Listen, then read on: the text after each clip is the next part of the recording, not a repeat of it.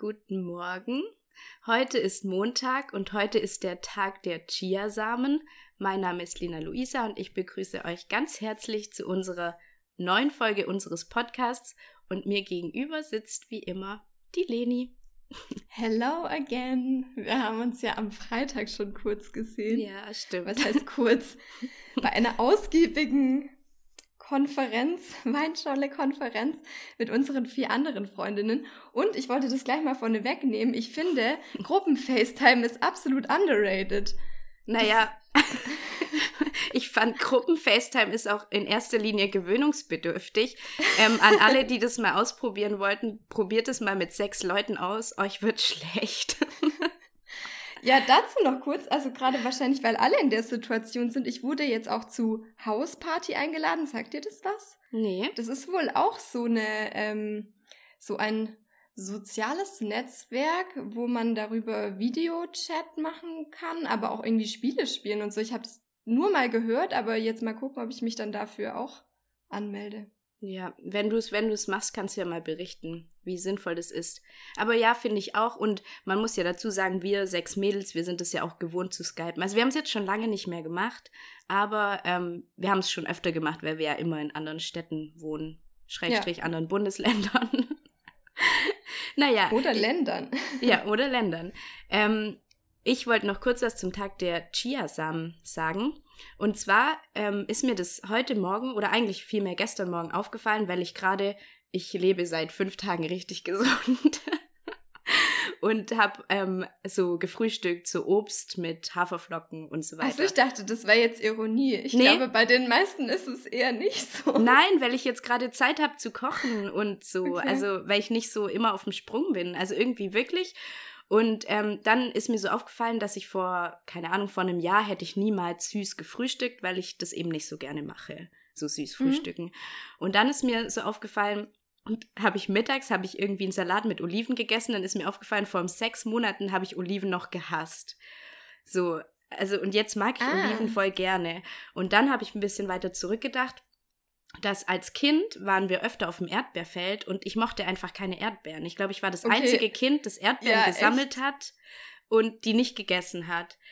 Und dann wollte ich fragen, ob es bei dir auch sowas gibt, was sich so im Laufe deiner Zeit so am Geschmack verändert hat, was du früher nicht mochtest und magst, weil ich nämlich für mich entdeckt habe, dass es immer sinnvoll ist, Sachen, die man nicht mag, im Jahresabstand wieder zu probieren, wenn man sie vielleicht plötzlich doch mag. Mhm. Ja, also bei mir sind es auf jeden Fall Pilze, die habe ich als Kind noch nicht mal mhm. angeguckt, weil die mich echt richtig angewidert haben. Aber sowas wie Oliven oder so, das kriege ich auch immer noch nicht runter. Ja, doch, seit einem halben Jahr. Und davor fand ich selbst den Geruch eklig, aber ja. Aber noch kurz zu Chiasamen, die gibt's für mich irgendwie erst so seit Instagram. Keine Ahnung. Ja, das stimmt erst seit diesen Bowls, oder? Ja. also ich esse die auch nicht. Ich habe den nur genommen, weil die mich ans Essen erinnert haben, dann so. Ja. Okay. Gut. Vorweg wollte ich was sagen für all unsere Zuhörer und Zuhörerinnen. Und zwar, dass Leni und ich ähm, die Woche über ein bisschen unsere Folgen reflektiert haben und beide nicht mehr so zufrieden waren, wie es lief. Und ein bisschen überlegt haben, was wir ändern wollen. Und wir, würden, und wir hören jetzt auf. nein, nein, nein, es macht uns ja noch Spaß. Aber es hat so ein bisschen so, wir haben ja gesagt, wir wollen nicht nachrichtenaktuell sein und irgendwie haben wir uns von Folge zu Folge mehr reingesteigert, alle Nachrichten, die es gibt, abzudecken. So. irgendwie haben wir nur noch Nachrichten gemacht und da wir kein Feedback bekommen, hat uns keiner gebremst. irgendwie haben wir uns da drin verloren und wollen jetzt davon wieder ein bisschen wegkommen immer noch am Anfang eine kleine Zusammenfassung, aber es gibt wieder ein großes Thema von mir, weil mir das ja auch super viel Spaß macht, ein Thema zu recherchieren. Und ja, wir wollen es wieder ein bisschen ändern und dabei sei auch dazu aufgerufen, wenn ihr Menschen seid, die jemanden Kritik schreiben, also wir haben ja, ähm, wir haben eine Website, aber wir haben auch ähm, einen Instagram-Kanal, der heißt Halblang Podcast. Und wenn ihr irgendwie inhaltliche Kritik habt, wir würden uns richtig freuen, wenn uns jemand ein bisschen Feedback gibt, einfach nur damit wir uns verbessern können. Aber wenn ihr so seid wie wir beide, also wir würden, glaube ich, niemals einem Podcast Feedback schreiben, dann lasst Oder es. Oder auch so Themenvorschläge. Ja, genau. Sind natürlich willkommen, aber wir ja. verstehen auch, wenn ihr es nicht macht. Ja. Okay, und jetzt geht's los. Und ähm, vorneweg ich habe heute ein großes Thema dabei und das ist Julian Assange. Das heißt, wenn euch das interessiert und ihr auch nicht so viel drüber wisst, dann bleibt auf jeden Fall dran, weil ich habe das ein bisschen ausführlicher bearbeitet. Ja, und jetzt starten wir in die Woche, Leni. Was war die Woche so los? Ich muss sagen, ähm, ich war die Woche irgendwie ziemlich geknickt. Das wollte ich vorneweg mal noch kurz uh. nehmen. Also ich musste mich irgendwie jetzt erstmal wieder so ein bisschen neu sortieren. Bei uns war ja am Montag erstmal der Notstand ausgerufen mhm. worden. Ab Freitag war dann klar, ab Samstag haben wir eine, also nicht Ausgangssperre, aber Ausgangsbeschränkungen. Und ähm, dazu musst du sagen, du wohnst in Bayern, deswegen genau. war es jetzt bei ja. dir als erstes, genau. Ja, genau, ich wohne in Bayern und ähm, mich hat es irgendwie gedanklich total beschäftigt, die ganzen Geschichten zu verarbeiten, die ich dazu gehört habe, weil es eben schon sehr persönlich war, wenn du plötzlich im Freundes- und Familienkreis hörst, wie die Menschen sich Gedanken machen, weil man weiß, okay, es wäre wirklich jetzt fatal, wenn das länger gehen würde. Und klar, es ist gerade einfach diese Unsicherheit, die uns alle beschäftigt, aber irgendwie finde ich es schon krass, wenn man das so direkt mitbekommt. Und dann war gestern meine Hut in der Tagesschau und zwar einfach halt aus sehr, sehr traurigen Gründen. Und zwar ist direkt in meiner Straße eben das Altenheim, mhm. wo mhm. die neun Personen verstorben sind und 23 Pflegekräfte erkrankt sind. Uh. Und ähm, ich habe halt diesen Livestream also die Bild hat es, glaube ich, live gestreamt und ich konnte die halt vom Fenster aus sehen. Und ähm, dieses Haus ist halt wirklich quasi meine unmittelbare Nachbarschaft. Und ähm, mir ist dann irgendwie erstmal so klar geworden, wie hoch eigentlich die Wahrscheinlichkeit ist, dass die eigentlich zum gleichen Bäcker gehen, dass die zur gleichen Post gehen, zum gleichen Supermarkt und so weiter. Und wo mir einfach irgendwie dann nochmal so klar geworden ist, wie wütend mich das macht, wenn andere das immer noch nicht verstehen. Ich höre immer noch so viele, die irgendwie das nicht richtig ernst nehmen. Ja. Und das ist irgendwie ärgerlich oder was halt andere oder ich weiß gar nicht, wie ich sagen soll. Ich finde, die Woche hat generell unsere Gesellschaft so gut wiedergespiegelt, ja. weil man gesehen hat, es gibt einfach welche, die machen sich da einen Spaß draus, indem sie Verschwörungstheorien, die wirklich absolut lächerlich sind, nutzen, um anderen Angst zu machen. Ja. Und ähm, ja, auch die, die dann aus Spaß ältere Leute anhusten. Das ist, also das ist mir einfach so unerklärlich. Und das ist finde, passiert? Das, ja, das wurde sogar erwähnt von den Politikern. Krass. Das habe ich gar nicht mitbekommen. Ähm, aber ja, ich finde, du hast total recht, weil jetzt, also ich wusste das nicht, dass das in deiner unmittelbaren Nachbarschaft ist, ähm, was natürlich eigentlich nichts zur Sache tut. Äh, es macht es nicht schlimmer oder so, aber es zeigt eben, dass wir eben doch alle betroffen sind, auch wenn es immer noch Leute nicht wahrhaben wollen oder verleugnen, was ich ja wirklich nicht mehr verstehen kann, wenn es jemand verleugnet. Und welches Ausmaß das annehmen kann, wenn wir uns nicht jetzt einfach wirklich mal zusammenreißen. Ja, das, also mich hat es halt wirklich so eingeholt, als einfach diese Straße, die ich jeden Tag langlaufe, in der Tagesschau war. Ja. So. Und ähm, ja, deswegen, also ich verstehe wirklich auch jeden, der sich so ein bisschen und jede, die die Zeit braucht, um sich neu zu sortieren, einfach weil diese Woche so viele Veränderungen mitgebracht hat. Ich weiß, es gibt auch welche, bei denen ist es nicht der Fall. Ähm, aber ich habe das irgendwie auch erstmal so für mich gedanklich verarbeiten müssen, was jetzt eigentlich da auf uns zukommt. Ja, ich finde auch vor allem, wenn man sieht, bis wann Beschränkungen gelten oder dass man sagt, dass wie lang es eigentlich dauern kann, soll, ja. vielleicht tut. Keiner weiß es ja genau. Ähm, ja, und ich finde, man hört so aus allen Richtungen, ich weiß nicht, wie das und das weitergeht, ich weiß nicht, wie das und das weitergeht. Und ich glaube, jeder hat seine eigene persönliche Geschichte, wo er gerade nicht weiß, wie es weitergeht. Mhm, Aber das ja. hat jeder und jede. Also so in jedem Status, in jedem Lebensabschnitt. Ich glaube, jeder steht gerade davor, dass er nicht weiß, wie es weitergeht. Das finde ich so erschreckend und irgendwie auch verbindend. Und ich habe mir diese Woche auch viele Gedanken gemacht und was ich mir auch vor allem gedacht habe, dass es jetzt total wichtig ist, dass man sich an alle Regeln hält, aber sich einem Tagesablauf ähm, beibehält, dass mhm. man jetzt nicht in irgendwas verfällt. Also ich habe es an mir schon gesehen, wie mein Aufstehzeitraum immer eine halbe Stunde später wurde. Und ich mir dann so dachte, nee, das wird jetzt direkt unterbunden. Also dein Leben geht jetzt ganz genau weiter wie davor vom Ablauf so. Und ich glaube, das ist auch sehr wichtig noch so, dass man jetzt nicht so in so einen Ferienmodus komplett kommt. Ja. So. Naja, ähm, danke für deine Ansprache. Bisschen länger als geplant. Das macht nichts. Es war, ich, ähm, es hat, es regt sehr zum Nachdenken an. Ähm, ich habe als Thema noch dabei, ich würde gerne ein bisschen was zur Berichterstattung zum Coronavirus sagen. Mhm. Passt das jetzt gerade rein oder möchtest du erst noch was Ja, doch. Sagen? Ich, ich finde eigentlich, das würde jetzt ganz gut passen, weil ich habe mir da auch an einem Beispiel gedacht, ich bin gerade wirklich total zufrieden mit dem Umgang, wie Journalistinnen und Journalisten auf die gesellschaftlichen Entwicklungen reagieren.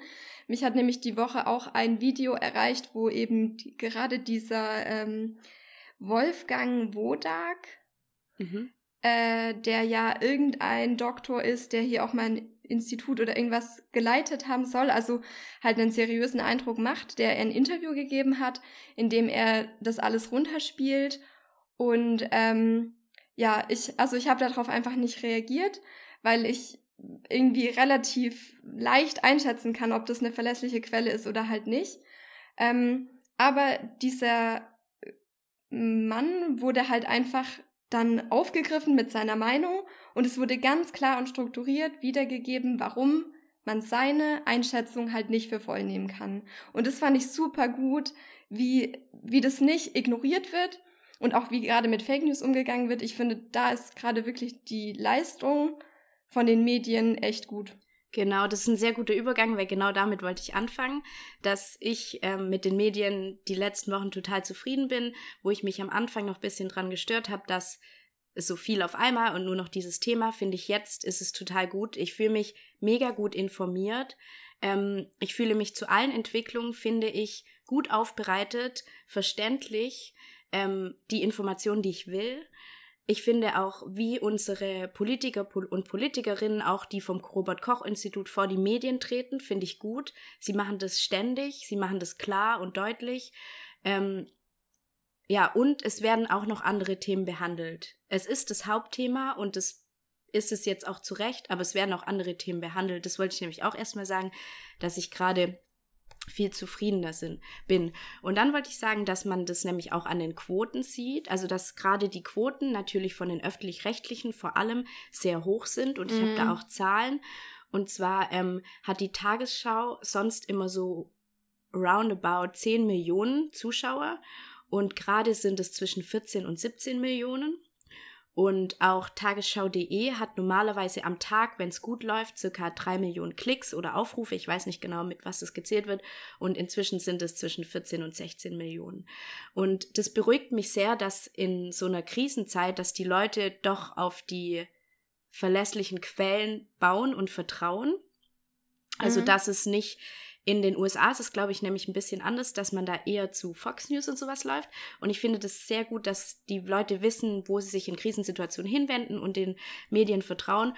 Und da wollte ich auch dazu aufrufen, dass man vielleicht auch nach dieser ganzen Krise sich mal ein bisschen im Kopf behält, ähm, was die Medien dort geleistet haben ja. und ein bisschen dieses Vertrauen würdigt und das Vertrauen beibehält an die Medien, weil man sieht ja in den Krisensituationen, wie sie gerade damit umgehen und ich finde auch, dass es sehr gut gemacht wird. Es ist für den, für die ja auch everyday live und ähm, es ist, glaube ich, genauso wichtig und naja, auf einer anderen Ebene genauso wichtig wie alle, die gerade im Krankenhaus arbeiten und ähm, die ganzen Menschen ver versorgen und viel mehr arbeiten als sonst, obwohl die eh schon ausgelastet sind.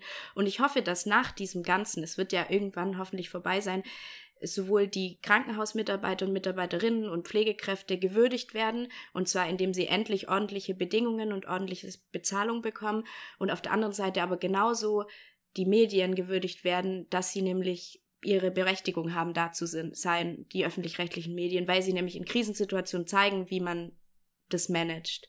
Ja. Ja, das, ja, das finde ich, kann man auch noch ähm, ganz kurz überleiten, auch zu unseren Politikern und Politikerinnen. Ich hatte den Eindruck, dass insbesondere im letzten Jahr die Regierung sehr, sehr stark kritisiert wurde, und zwar auf allen Ebenen. Und ich finde, da muss man jetzt auch einfach mal honorieren, dass, klar, die machen nicht alles perfekt, aber ich bin gerade auch wirklich ähm, absolut zufrieden mit denen ihrer Vorgehensweise. Ja, ich finde für das, dass man die ganze Zeit sich gefragt hat, ob es eine regierungsfähige Regierung ist, zeigen sie gerade, dass sie schon regierungsfähig sind. Ja. Ähm, Dann würde ich ähm, genau gleich mal kurz noch auf ein Thema eingehen, was mir natürlich sehr wieder sehr wichtig ist. Und zwar war am Dienstag Equal Pay Day. Mhm. Weißt du, was es heißt? Ja, das ist der Tag, an dem ähm, irgendwie besonders äh, wieder diese Statistiken hochkommen, dass Männer und Frauen immer noch nicht gleich bezahlt werden, obwohl sie die mhm. gleichen Jobs ausführen. Genau, und ähm, dass es genau an dem Tag ist, ist, dass Frauen bis zu dem Tag eigentlich umsonst gearbeitet haben. Stimmt. Während Männer schon ab dem 1. Januar bezahlt werden. Und das finde ich ist eigentlich ähm, voll krass, wenn man sich so vor Augen hält. Klar, diese 21 Prozent, die Frauen immer noch weniger verdienen, ist der unbereinigte Gender Pay Gap. Bereinigt werden 6 Prozent. Also das heißt, dass wirklich bei gleicher Arbeit immer noch 6% weniger bezahlt werden, weil das auch bei manchen immer ein bisschen falsch ankommt und die dann sagen, ja, nö, gibt's gar nicht und 21% und das stimmt nicht. Ähm, man muss halt immer ein bisschen gucken, wie es gerechnet wird, also das noch dazu. Und ähm, dann weil es mir irgendwie begegnet ist und ich dem bisher noch keine Aufmerksamkeit geschenkt habe. Es war der St. Patrick's Day. Mhm. Ich habe damit keine Berührungspunkte. Ich weiß nur, dass da immer alle, also es ist irisch mhm. und die immer mit großen Hüten rumlaufen und Bier trinken. Aber ich, ähm, keine Ahnung, wann das war, keine Ahnung, was man da feiert. Ja, genau, das habe ich mir nämlich auch gedacht. Äh, und zwar ist es auch in den USA inzwischen mhm. wohl mhm. ähm, gängig, dass man den feiert.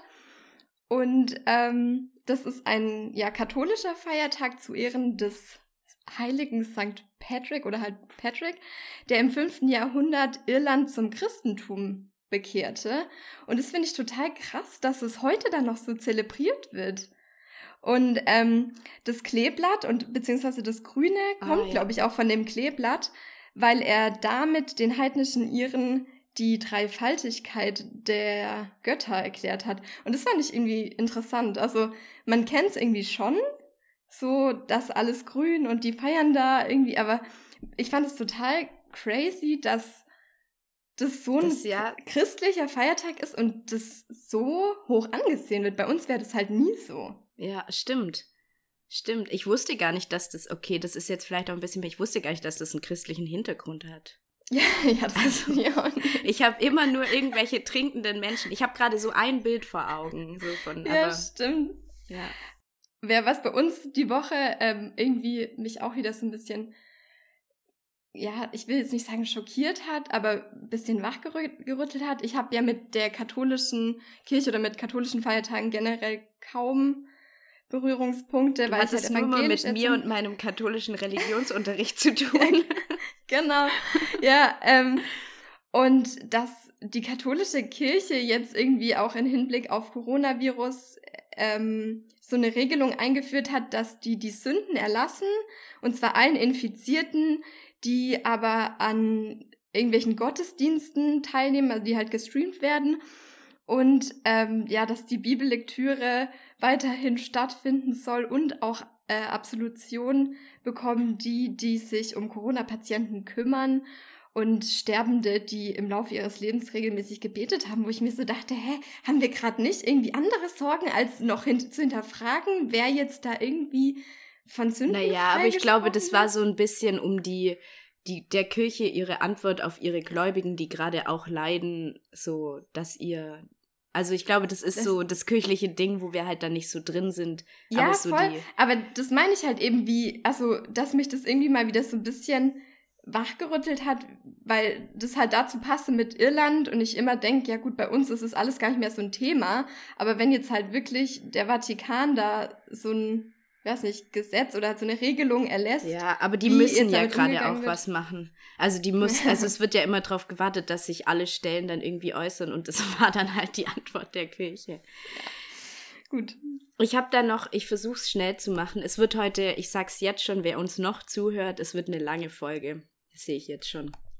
ähm, ich habe noch was und zwar zu diesen Kettenbriefen. Und zwar, ich habe ihn dir ja auch geschickt. Ich weiß nicht, ob du ihn gelesen hast. Und es geht ja so durch die so sozialen Medien so komische Kettenbriefe und was weiß ich. Und zwar habe ich mit meiner Oma telefoniert. Und dann habe ich meine Oma natürlich so ein bisschen gefragt, wie geht's ihr, weil sie hat auch Husten und so. Und ich wollte so ein bisschen natürlich, weil sie sagt immer, ihr geht's immer gut. Und dann habe ich so ein bisschen die Symptome abgefragt, so, um rauszufinden, ob sie wirklich gut geht. und dann hat sie mir so gemeint, ja, aber ich soll mir keine Sorgen machen, weil sie hat gelesen, wenn man morgens zehn Sekunden den Atem anhält und das keine Probleme macht, dann hat man kein Corona. Und dann dachte ich mir, das war jetzt, ist schon eine Woche her, und dann dachte ich mir so, öh, das habe ich noch gar nicht gelesen, das gucke ich auf jeden Fall nachher nach habe aufgelegt und ähm, fünf Minuten später oder so hat sie mir so einen Kettenbrief geschickt und da stand es drin. Und da bin ich fast aus den Latschen gekippt, als ich gelesen habe, dass da zum Beispiel drin steht, man soll, der Virus mag keine Hitze und man soll doch den ganzen Tag Heißgetränke zu sich nehmen. genau, ich hatte es überflogen, das habe ich auch gelesen. Wo ich mir so dachte, äh, okay, und meine Oma ist jetzt keine äh, salopp gesagt dumme Person oder so. Meine Oma, die ist sehr weltoffen. Man kann mit ihr immer über die politischen und gesellschaftlichen Probleme sprechen. Sie ist immer informiert. Also ich glaube eher, dass bei den älteren Personen das Problem ist, dass sie dieses Gefühl für so soziale Medien nicht haben.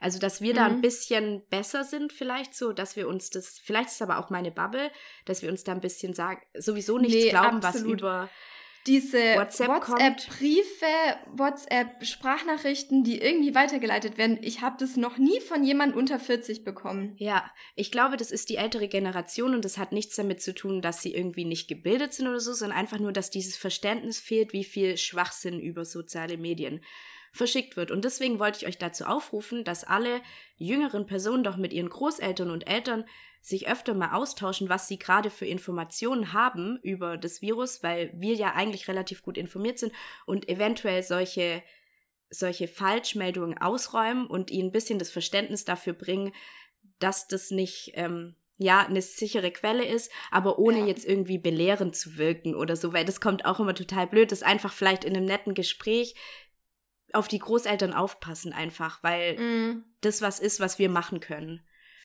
Ja, das ganz kurz noch dazu, finde ich auch irgendwie auf der einen Seite lächerlich, weil es so weit hergeholt ist, dass etwa eine Greta dieses Virus in die Welt gesetzt hat. Das ist so bescheuert, dass ich mir denke, wie kann es überhaupt jemand glauben? Und gleichzeitig finde ich es so erschreckend, weil es gibt ja wirklich welche, die sind überzeugt davon, dass das Virus von, der, von den Regierungen erfunden wurde, weil das mit dem 5G-Netz zusammenhängt und ähm, das die Leute krank macht und deswegen wurde das Virus erfunden. Ich mir denke, was für ein Schwachsinn. Aber wie also wie erschreckend es eigentlich ist, dass es Menschen gibt, die sind davon überzeugt. Ja, es ist mittlerweile, also am Anfang haben wir hier in der WG auch noch Spaß drüber gemacht, über so Verschwörungstheorien, aber halt aus Spaß. Und das ist aber jetzt mittlerweile, also es ist ja wirklich feste Überzeugung, aber ich komme danach bei meinem Aufreger drauf zurück. Okay. Ähm, ich wäre jetzt zu weit fürs Hauptthema, wenn du nichts mehr hast. Jetzt legen wir los. oh, es wird echt lang, Leute, aber egal. Also, und zwar, ich habe ja gefragt, ob es für dich okay ist, über Julian Assange zu sprechen, und du hast gesagt, ja, du hast jetzt auch nicht so viel Wissen darüber, dass ja, du es dir nicht nochmal anhören kannst. Film angeschaut, ich glaube irgendwie Inside WikiLeaks hieß ja. der, und ich fand den richtig interessant, aber ich, mir ist dann aufgefallen, dass ich mir einfach nichts davon merken konnte. was ja. voll bedenklich ist, aber ja. Also ich frische jetzt dein Wissen ein bisschen auf und vielleicht kommt auch was bisschen Neues dazu. Und zwar ähm, Julian Assange er hat sieben Jahre lang gefangen gelebt in der ecuadorianischen Botschaft auf 50 Quadratmetern. Der Prozess hat vor ungefähr einem Monat begonnen. Und warum ich drüber sprechen will, ist, weil es nicht nur um das Schicksal dieses Mannes geht, sondern weil es um viel, viel mehr geht. Und erstmal zu Julian Assange als Person. Also er wurde 1971 geboren. Er ist also 49 oder 50 Jahre alt, das weiß ich nicht, weil ich nicht weiß, wann er Geburtstag hat. Er sagt von sich selber, er hatte eher eine unstete Kindheit, hat viel an vielen Orten gewohnt und seine Mutter hatte mehrere Partner und irgendwann hat sie sich niedergelassen dann in Melbourne, also in Australien und dort hat er dann auch richtig lange gewohnt. Dort ging er dann auch auf die Universität, hat die aber dann ohne Abschluss irgendwann verlassen. Er hat dann erste Programmiererfahrungen gesammelt, hatte verschiedene Hacker-Pseudonyme, hatte auch so eine Gruppe und wurde auch wegen Hacken mal angeklagt und hat eine Bewährungsstrafe bekommen und so weiter. Er hatte auch eine Frau, mit der hat er ein Kind, also einen Sohn. Ähm, die sind nicht mehr zusammen, die haben sich mit 20 wieder getrennt, also sehr, sehr jung, oh. und ähm, haben aber das geteilte Sorgerecht. Und 2006 hat er Wikileaks gegründet. Also es steht auch offiziell auf der Seite, dass er der Gründer ist. Und Er, also ich habe hier ein Zitat von ihm, was auch auf der Seite steht, und zwar, er beschreibt Wikileaks, und zwar sagt er, Wikileaks is a giant library of the world's most persecuted documents. We give asylum, asylum? Wie spricht man das? Egal, Asyl. Also, to these documents, we analyze them, we promote them and we obtain more. Und im Herbst 2009, also 2006 wurde es gegründet und schon drei Jahre später hatte Wikileaks sich zu einer zentralen Sammelstelle mit über 1,2 Millionen Dokumenten ähm, ja, vorangebracht. Die Quellen sind anonyme Quellen und Regimekritiker und so weiter. Und manche Regierungen wie China oder Thailand oder Russland und so weiter sperrten den Zugang zu Wikileaks sogar teilweise. Mittlerweile sind auf Wikileaks mehr als 10 Millionen Dokumente veröffentlicht. Was wurde auf Wikileaks veröffentlicht? Ähm, das musste ich mir auch, ich wusste das eigentlich gar nicht genau. So ähm, veröffentlicht wurden zum Beispiel die Guantanamo-Files, die haben die Foltermethoden der USA enthüllt. Es wurden mhm. Warlocks, also Warlocks veröffentlicht. Das waren tausende Militärberichte über den Krieg im Irak und Afghanistan. Da ging es um Folterung, um Entführung und so weiter. Ähm, es ging um Enthüllungen über Bash Bashar al-Assad und sein korruptes Regime. Der ist ja immer noch Präsident von Syrien. Mhm. Heißt es dort Präsident, ja. Ähm, und natürlich die, die alle kennen, das ist, sind die Collateral Murder Berichte, ähm, die im April 2010 präsentiert wurden von Wikileaks und darauf ist ähm, zu sehen, wie amerikanische Soldaten elf Menschen töten, ähm, Zivilisten und Journalisten und wie das eben aussieht, als würden sie ein Videospiel spielen und sie sprechen auch so darüber, als würden sie ein Videospiel spielen.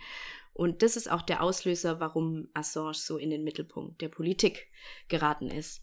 Genau, so zeitlich hätte ich es jetzt etwa noch einordnen können. Das war dann um 2010, dass Alles 2010, genau. Mm was man zusammenfassend sagen kann, also es wurden geheime Dokumente veröffentlicht, die unter anderem Kriegsverbrechen von US-Soldaten im Irak und Afghanistan enthüllen. Und diese Veröffentlichungen blieben dann nicht ohne Folgen. Ähm, die ganze Welt hat Assange gefeiert, während die USA natürlich ja. angefangen hat, richtig gegen ihn zu recherchieren. Sie haben gesagt, dass er sich damit ähm, weltweit zur Zielscheibe von Geheimdiensten gemacht hat aufgrund seiner Enthüllungen und er hat die mächtigsten und damit meinen sie die ganzen Nachrichten und Geheimdienste gegen sich aufgebracht und Hillary Clinton, die war damals Außenministerin, ja, Außenministerin, hat sogar so Sachen gesagt wie, ob man ihn nicht einfach töten kann und so. Ja, ähm, das wollte ich gerade sagen. Ich glaube, wenn der nicht so in den Mittelpunkt der Öffentlichkeit gerückt wäre, dann wäre der jetzt gar nicht mehr am Leben. Ähm, die USA hat damals Wikileaks, also alles 2010, USA hat Wikileaks aufgefordert, die Dokumente zu vernichten und auch den Kontakt zu allen US-amerikanischen Whistleblowern zu canceln. Und wenn nicht, würden sie das, würden sie das schon ähm, eine Möglichkeit finden. Und ähm, dadurch geriet Assange unter Druck, politischen Druck und befürchtete, dass Wikileaks stillgelegt wurde, hat sich zeitgleich dann ähm, versucht, eine schwedische Aufenthalts- und Arbeitserlaubnis zu bekommen, weil in Schweden ist es so, dass der Quellenschutz sehr, sehr hochgestellt ist. Also der Quellen, der Quellenschutz, also der Schutz der Quellen, von denen er die Dokumente hat und so ah, weiter. Okay. Ähm, und ähm, er ja die nicht verraten wollte. Und die Lage war so angespannt, dass auch in diesem Jahr wurde er angeklagt, das wissen wahrscheinlich auch die meisten, wegen sexueller Delikte. Es mhm. kam so aus dem Nichts. Also zwei Frauen hätten ihn anscheinend angeklagt und es dauerte gerade noch einen Tag und dann ging es durch die ganzen Weltmedien, dass er ein Vergewaltiger ist. Ähm, ich will das gleich an dieser Stelle sagen, weil ich nicht will, dass man das weiter im Kopf hat. Es ist mittlerweile klar, dass die Frauen ihn nie deswegen angeklagt hatten. Sie hatten mit ihm einvernehmlichen Geschlechtsverkehr. Sie waren nur bei der Polizei, weil er sollte ein Kondom benutzen, hat dies nicht gemacht und sie wollten einen HIV-Test erzwingen. Und die schwedischen Polizisten haben das so umgeschrieben, dass man einen Verdacht auf ein Sexualdelikt daraus machen konnte. Was ich auch gleich dazu sage, sie haben zehn Jahre lang das nicht fallen gelassen. Also es wurde zehn Jahre lang. Es kam nie zu einem zu Prozess, aber das erzähle ich nachher warum. Ähm, aus Angst vor der Auslieferung flieht er dann 2012 nach London in die Äqu ecuadorianische Botschaft und bekam dort politisches Asyl. Und er hätte wahrscheinlich selber nicht gedacht, dass er dort dann einfach sieben Jahre lebt. Und ähm, dass er dort Asyl gesucht hat, da lag er wahrscheinlich richtig, dass er verfolgt wurde, weil der UN-Sonderberichterstatter für Folter, Nils Melzer, der hat bestätigt, dass die Vergewaltigungsvorwürfe gegen ihn gezielt eingesetzt wurden. Und er hat auch gesagt, dass er noch nie gesehen hat, dass sich demokratische Staaten zusammengeschlossen haben und eine Person isolieren und verfolgen. Also wirklich eine Person, mhm. weil da haben sich ja jetzt, ich meine, Schweden ist ein demokratischer Staat, Großbritannien ist ein demokratischer Staat, USA. Ähm, naja, also er war dann in der Botschaft sieben Jahre auf 60 Quadratmetern und konnte nicht raus. Es war wirklich wie ein Gefängnis, weil überall draußen wartete die Polizei über die Jahre hinweg. Die Botschaft war natürlich auch nicht darauf vorbereitet, dass da jemand kommt und lebt. Er hat also drei bis vier Monate auf einer aufblasbaren Matratze geschlafen. Er war komplett abhängig von anderen. Also er war, hat kein Sonnengelicht gesehen, sieben Jahre, also aus seinem Fenster. Er war nie draußen. Ist vielleicht jetzt ein bisschen unpassend dazwischen zu schieben, aber wie lange war der Zeitraum nochmal? Sieben Jahre. Ja, ich glaube, dann schaffen wir das alle ja. auch jetzt, die nächsten Wochen. Was man dazu sagen muss, Assange hat angeboten, sich einem Verfahren in Schweden zu stellen, ähm, wenn sie ihn nicht an die USA ausliefern würden. Ähm, Schweden wollte das aber nicht. Und ich finde, das zeigt, dass denen nicht die Frauen im Vordergrund stand und der Prozess gegen ihn, weil sonst hätten sie ja gesagt, ja, wir machen den Prozess gegen dich wegen den Vergewaltigungsvorwürfen. Mhm. Das hat ja nichts mit der USA zu tun. Deswegen kam es nie zu einem Verfahren. Aber zurück zur Botschaft. Also überall war die Polizei ähm, im Nachbarsgebäude. Es wurden überall Mikrofone und Kameras und so weiter aufgestellt. Und jeder, der rein und rausging, wurde überwacht. Die Kosten für die Polizeieinsätze wird auf ca. 14 Millionen Euro geschätzt. Und die USA baute immer mehr Druck auf, auf Freunde, ob sie nicht gegen ihn aussagen würden. Es gab dann auch den Zugriff auf die Whistleblowerin Chelsea Manning. Sie war IT-Spezialistin der US-Armee und eine Quelle von Wikileaks. Und USA wirft Assange eben vor, dass er ihr geholfen hat, diese Dokumente zu veröffentlichen. Und diese ähm, Chelsea sitzt heute in Beugehaft, weil sie nicht gegen Assange aussagen möchte. Und aus der Botschaft heraus organisierte Assange auch noch 2013 die Ausschleusung von Edward Snowden, was die USA natürlich noch mehr gegen ihn mm. aufgebracht hat. Und also Edward Snowden zur Erinnerung, der war ein Computerspezialist und ehemaliger NSA-Mitarbeiter und der hat offengelegt, dass die USA weltweit alle überwacht sozusagen. Also auch die ganzen Präsidenten ja. und so weiter. Und der floh ja nach Moskau mit Hilfe von WikiLeaks und lebt da auch seither im Exil sozusagen. Ähm, wie kam es dazu, dass Assange plötzlich kein Asyl mehr hatte in, in der Botschaft nach sieben Jahren?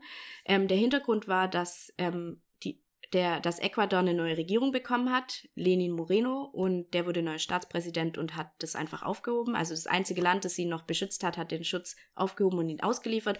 Warum das so ist, gibt es verschiedene Spekulationen, auch verschiedene Nachweise, ist aber ein bisschen kompliziert.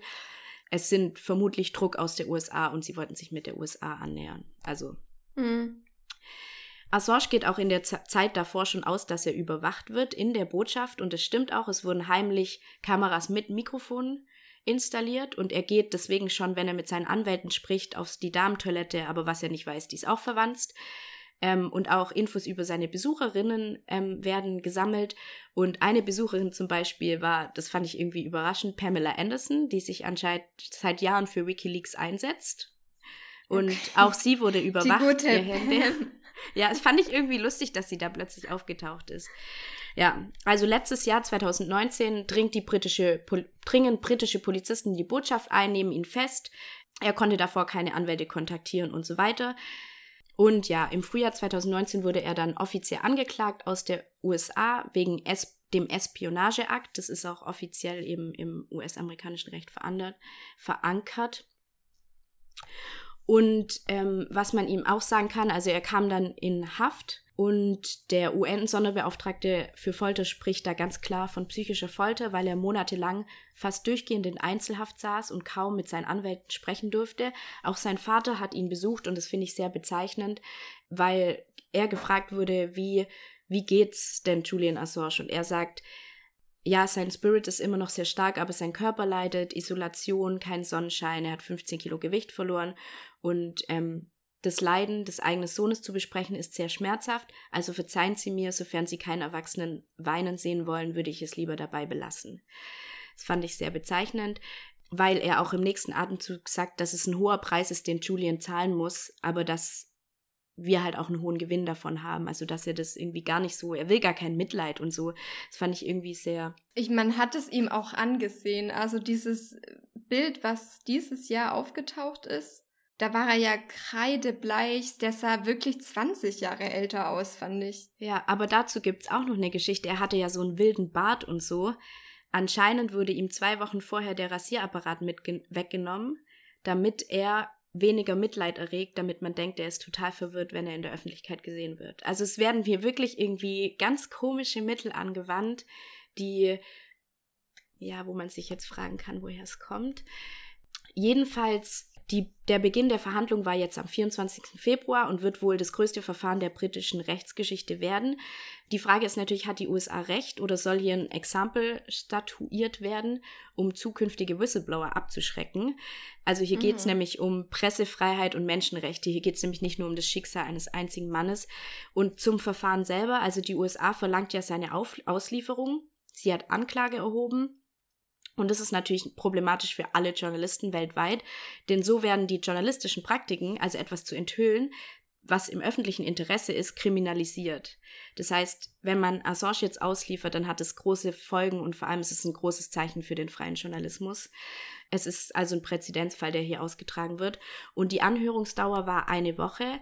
Beide Seiten wurden angehört und im Mai wird der Prozess fortgesetzt. Da werden dann die Zeugen gehört und es kann sein, dass dann drei Wochen später schon ein Ergebnis gibt. Okay. Der Prozess oder das Verfahren allgemein wird aber mehrere Jahre dauern, weil sich beide Seiten schon angekündigt haben, dass sie in Berufen gehen werden. Ich, also. Mhm was jetzt genau entschieden wird bei dem Fall, also Großbritannien und USA haben ein Abkommen, das regelt, wann ausgeliefert werden muss. Also in dem Fall wird ja jetzt nur entschieden, ob Großbritannien Assange ausliefert. Und es geht darum, Assange Seite sagt natürlich, es ist ein politischer Prozess und dass ihm die USA keinen fairen Prozess machen wird und das Abkommen zwischen den USA und Großbritannien besagt, dass wegen politischer Motive nicht ausgeliefert werden muss. Und die US-Seite, die argumentiert natürlich ganz anders. Sie sagt nämlich, er hat sich Material beschafft, das unterliegt der Geheimhaltung, er hat Menschenleben in Gefahr gebracht und durch die Veröffentlichung ja, durch diese Veröffentlichung, deshalb muss er angeklagt werden und ihm drohen 175 Jahre Haft in den USA. Es ist, also was wirklich man sagen kann, es wird ihm kein fairer Prozess gemacht werden, wenn er ausgeliefert mm. wird. Bedeutend finde ich noch der Melzer, also der UN-Beauftragte ähm, für Folter, sagt, das ist ein moderner Hexenprozess, um die Öffentlichkeit und Medien abzuschrecken, seinem Modell zu folgen und um sicherzustellen, dass Medien nicht unkontrolliert Infos veröffentlichen über das Verhalten von Staaten. Ja, also deswegen ähm, finde ich das sehr bedeutend. Ich finde, wir sollten alle da ein Auge drauf werfen. Es ist wahnsinnig spannend und wahnsinnig, also von Bedeutung, gerade ich, äh, wo im Journalismus arbeiten möchte, aber auch für alle anderen. Und abschließend möchte ich noch ein Zitat von Assange sagen, weil ich das auch sehr beeindruckend fand, wenn man seine Lage bedenkt. Das Interview ist erst ein Jahr alt oder so. Und zwar auf die Frage, wie es ihm geht, hat er geantwortet, ich ärgere, also hat er geantwortet, ärgere ich mich über diese Situation? Ja, natürlich. Muss man den Preis für seine Überzeugung zahlen? Ja, natürlich. Ja. Mm. Ja, irgendwie krass, weil ich finde, wenn du das so erzählst, das klingt echt wie irgendwie so ein Drehbuch für eine Serie, die gerade gehypt werden könnte. Und wenn man sich das einfach so bewusst macht, das ist halt echt. Also, das ja. ist wirklich so passiert. Das ist Horror. Der Mann ja. lebt seit sieben Jahren, acht Jahren gefangen. Das ist, also, ich finde es Wahnsinn. Und ja, ich bin gespannt. Weißt du denn, wie andere Staaten in Europa, also jetzt mal unabhängig von Großbritannien, die eine große Rolle gespielt haben, irgendwie eingestellt dazu waren? Also ich weiß nur, dass in den letzten Wochen, also am Anfang des Jahres, haben sich ja viele Politiker und Politikerinnen bei uns ein bisschen für ihn ausgesprochen, also darauf aufmerksam gemacht. Und ich weiß, dass sie wenn man das so sagen kann, pro Assange sind. Aber okay. ich habe jetzt auch nicht im Kopf, dass sich irgendein Staat für ihn einsetzt. Zum Beispiel ihm Asyl gewährt. Ich weiß auch nicht, ob das so einfach gehen würde, dass man sagt, wir bieten dir Asyl. Aber ich befürchte ganz ehrlich, dass der Respekt vor den USA zu groß ist und der Druck, den die USA ausübt. Deswegen, ja, deswegen haben sich wahrscheinlich alle anderen auch zurückgehalten. Da bin ich mir relativ sicher so, weil er hat ja schon viel über die USA geleakt, sagen wir jetzt mal so. Und äh, ja, danach hat ihm auch kein Staat irgendwie Asyl angeboten für ja. die Leistung, die er da ja auch für sie vollbracht hat, als geleakt wurde, wen die USA alles überwacht. naja. Ja, richtig interessant. Also dann wissen wir jetzt beim nächsten Mal, wenn er in den Medien auftaucht oder auch wenn jetzt dann dieser Prozess ist, ja. was so richtig ins Rollen kommt, bisschen Hintergrundinfo. Ja. Danke dafür. Sehr gerne. Ist auch wirklich ich, interessant. Aber starten wir mit den Rubriken? Ja, ich würde direkt ähm, mit meiner Situation der Woche mhm. anschließen. Und zwar habe ich gelesen, dass man im Homeoffice pro Woche im Schnitt zwei Kilo zunimmt. Und da das bei mir wirklich ungünstig wäre, ähm, habe ich mich dazu durchgerungen, mal wieder ein Pop-Pilates-Workout zu machen, also zu Hause über YouTube. Kann ich übrigens sehr empfehlen. Ähm, und habe dann meine Fitnessmatte aus der Ecke geholt und es war wie in so einem Film, wenn man so ein altes Buch hat und einmal so mit der Hand drüber streicht und dann so den Staub runterpustet und ich habe mich irgendwie richtig geschämt. Immerhin nur vor dir selber. Aber ja, es kann ich wirklich empfehlen. Ich mache gerade auch jeden Tag ein Workout, aber was anderes. aber überrascht mich jetzt nicht. Dann schließe ich meine Situation an. Ähm, und zwar erstens, ich bin ja auch seit Montag sozusagen im Homeoffice und ähm, habe mit der Arbeit telefoniert und habe so ganz stolz gesagt am Donnerstag, ja, ich war die ganze Woche nicht draußen. Äh, dann kam richtig überrascht und richtig entsetzt von der anderen Seite der Leitung, aber Lena, du musst schon mal rausgehen, du musst an die frische Luft. Es war mir richtig unangenehm und am selben Tag war ich beim Blutspenden und ähm, nachdem wir erst zum falschen Blut, also mit mir meine ich mich und meine Mitbewohnerin, zum, zur falschen Anlaufstelle gelaufen sind, waren wir beim Blutplasma spenden, dachten wir, gut, dann spenden wir halt Blutplasma. Aber wir wurden beide als nicht geeignet eingestuft. Wegen unserer Venen. Oder ja, ah, dann ja. sind wir eineinhalb Stunden zum Blutspenden gelaufen. Und nachdem meine Mitbewohnerin dann wieder nicht spenden durfte, habe ich eine kleine Panikattacke bei allen ausgelöst, weil als sie gesehen haben, ich komme aus Bayern, da ging richtig die Panik los. Aber das Ende vom Lied, ich dürfte dann am Ende doch spenden, weil ich ja schon sechs Wochen hier bin. Und alles war gut. Und das war meine Situation der Woche, die ich gerade sehr verkürzt habe. Aber es war beides bisschen unangenehm. So. Weil wirklich, du hast richtig gesehen, aus Bayern und sie ist so wie in so einem Film rückwärts aus der Tür wieder raus.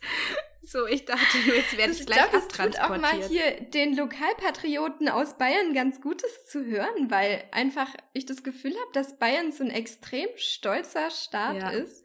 Aber abgesehen davon, ich war ja gar nicht in Bayern, ich kam ja aus Brüssel und Baden-Württemberg. Ja. Naja. Aber halt in deinem Ausweis steht dein Wohnsitz. Ja, genau. Oder? Ich bin in, gemeldet in Bayern. Dann gehe ich direkt über zu meinem Aufreger der Woche. Mhm. Und zwar ist der in etwas, was, also in etwas eingebettet, was ich eigentlich gut finde. Und zwar wurden ja im Rahmen von Stay at Home äh, diese ganzen Notfallnummern gepostet mhm. und nochmal so gesammelt und veröffentlicht. Und das finde ich halt an sich echt gut, weil ich glaube, das ist uns gar nicht so bewusst, mit was für Problemen das für manche einhergeht.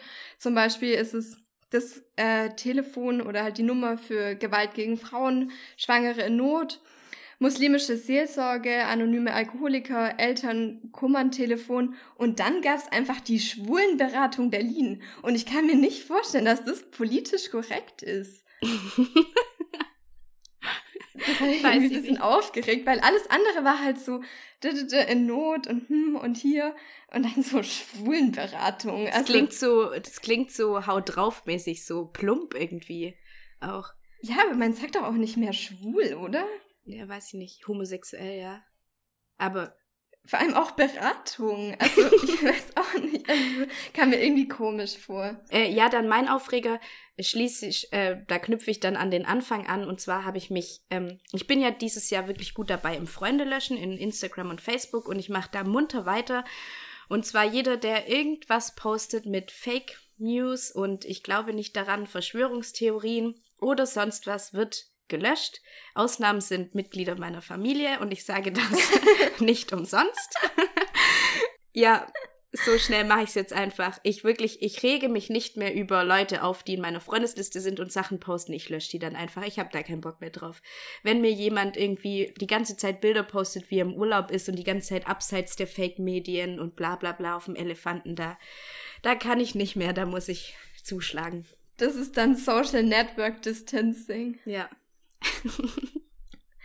okay, mein weißt du, weißt du, was ein Dick-Dick ist? Ein Dick-Dick. Nein, Ja. also noch nie gehört auch. das klingt. Das ist ein Tier. Und zwar ist es eine afrikanische Zwergantilope und die sind kaum größer als ein Hase. Und ich nehme das, weil das tatsächlich seit letztem Jahr mein Lieblingstier ist. Und jetzt wollte ich dich fragen, ob was deins ist. Also du musst eins sagen. Ich weiß, dass wir jetzt beide nicht die Person für Lieblingstier, Lieblingsfarbe sind, Ja. aber trotzdem. Ich muss eins sagen. Ja, Ähm, darf ich zwei sagen? ja, Es sind immer noch, seit ich klein bin, Delfine. okay. Aber es kam noch eins dazu, und zwar das Axolotl. Und ich hätte sehr gerne ein Axolotl, einfach nur, weil ich glaube, unglaublich fröhlich schon wäre, wenn mich jeden Tag jemand angrinst.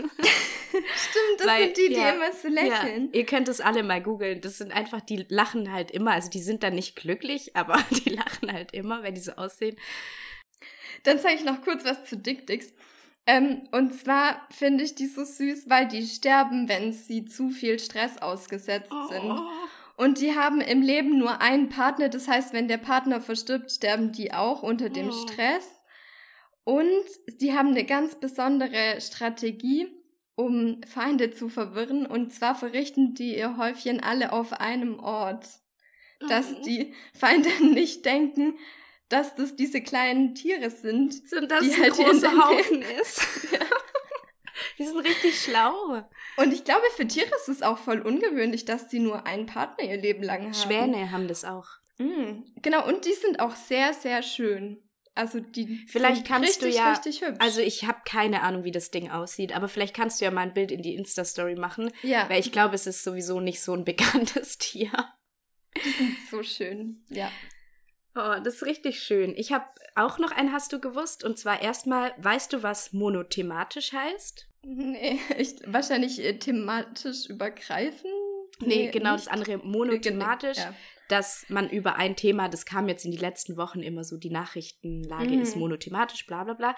Und zwar habe ich ähm, die letzte oder vorletzte Spiegelausgabe war monothematisch, also es ging nur um Corona. Ah, ja. Mhm. Und ähm, solche Ausgaben sind sehr selten. Und jetzt frage ich dich noch, was glaubst du, wie viele monothematische Spiegelausgaben gab es schon? Uh. Ähm, in der 73-jährigen Geschichte. Okay, ähm, dann sage ich zehn. Du lagst mit vier Gold richtig. Echt? ja. Und zwar, ähm, die erste war in den Tagen nach den Terroranschlägen 11. September 2001. Dann zum Mauerfall im November 1989 und nach der Verhaftung des Spiegelgründers Rudolf Augustin im Jahr 1962 und jetzt die vierte zu Corona. Das finde ich ist richtig interessant und es verdeutlicht auch, an was für einem Teil der Geschichte wir gerade Ja. eigentlich teilhaben. Das hat mir das auch so vor Augen geführt. Fand ich richtig cool. Naja, dann sind wir soweit. Mein Akku ist wahrscheinlich auch fast leer. Ich Ja, Gedanke dich- der Woche. Ja, ja genau, genau. Das Kommt. wollte ich gerade ja noch sagen. Ähm, abschließend, und zwar, ich habe mir vor ein paar Wochen, also noch bevor wir alle aufgerufen wurden, zu Hause zu bleiben, ein Buch von Marie Kondo bestellt. Ich weiß nicht, wem der Name nicht sagt. Sie ist eigentlich die Queen des Aufräumens aus Japan. Deswegen habe ich noch nie davon gehört. Ähm, räumt sie nach Kategorien auf, das heißt nach Kleidung, Büchern, Unterlagen, also der ganze Papierkram.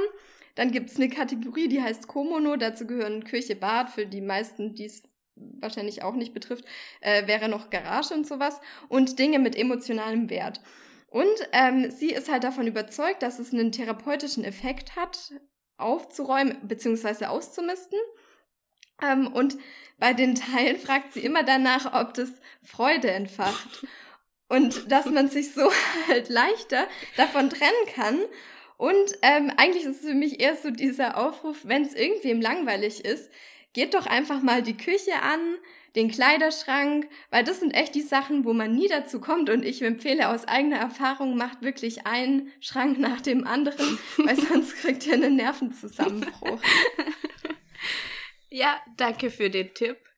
Man hat ja jetzt wirklich eventuell Zeit dafür. Und ähm, ja, ich glaube, Ganz der Tipp ist. noch, man ja. kann Sorry. sie auch ähm, auf Netflix anschauen. Also sie hat eine eigene Ah, Serie. okay. Wie heißt Für sie die, die nicht lesen wollen. Wie Marie Kondo. Okay. Ich werde vielleicht auch mal reinschauen. Ich finde es auch eine gute Strategie, alles zu fragen, ob es mich glücklich macht. Da wär ich außer bei den Dingen- Joy. Ja, außer den Dingen im Kühlschrank bin ich dabei nichts. finde ich ein schönes Abschlusswort. Okay. Damit ähm, bedanke ich mich dafür, dass ihr so lange zugehört habt. Es wird auf jeden Fall eine lange Folge.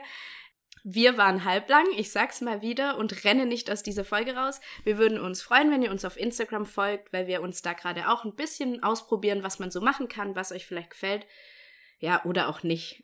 also egal. Ich hoffe, ihr hattet Spaß und dann sage ich Tschüss. Tschüssi.